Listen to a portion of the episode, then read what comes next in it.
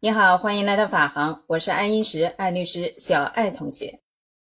今天看到一则新闻，说是美国佛罗里达州一位拥有四个小孩的妈妈，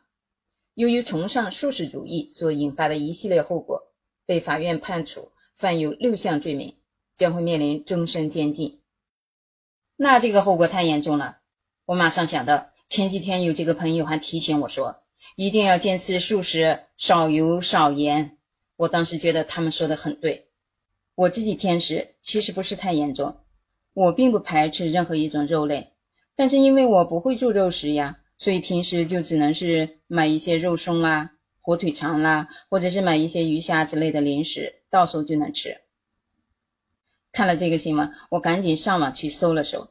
发现长期吃素食还真的是有不少坏处的，它可能会造成人体营养食物的供给不均衡。特别是一些蛋白质、钙、铁和维生素 B 十二等等，很容易摄入不足，由此就会引发免疫力低下、贫血和骨质疏松等等。这些同样对老人不利，容易导致老人的骨折。特别是当下这个疫情还没有彻底的控制住，免疫力低下的话，就容易中招呀。看来在饮食上也不能太有偏好了，一定要荤素搭配，营养均衡，满足身体的各种需要。美国这个养育四个孩子的妈妈就很过分，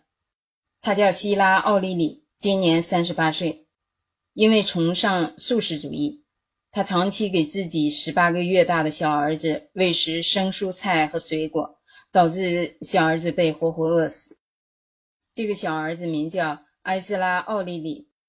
死于二零一九年的九月二十七号。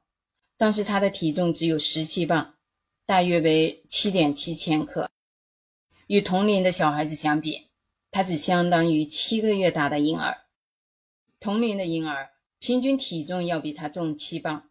大约为三点二千克。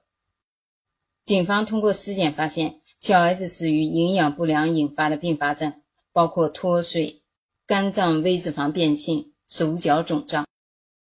我也是第一次知道，营养不良会引发这么多并发症。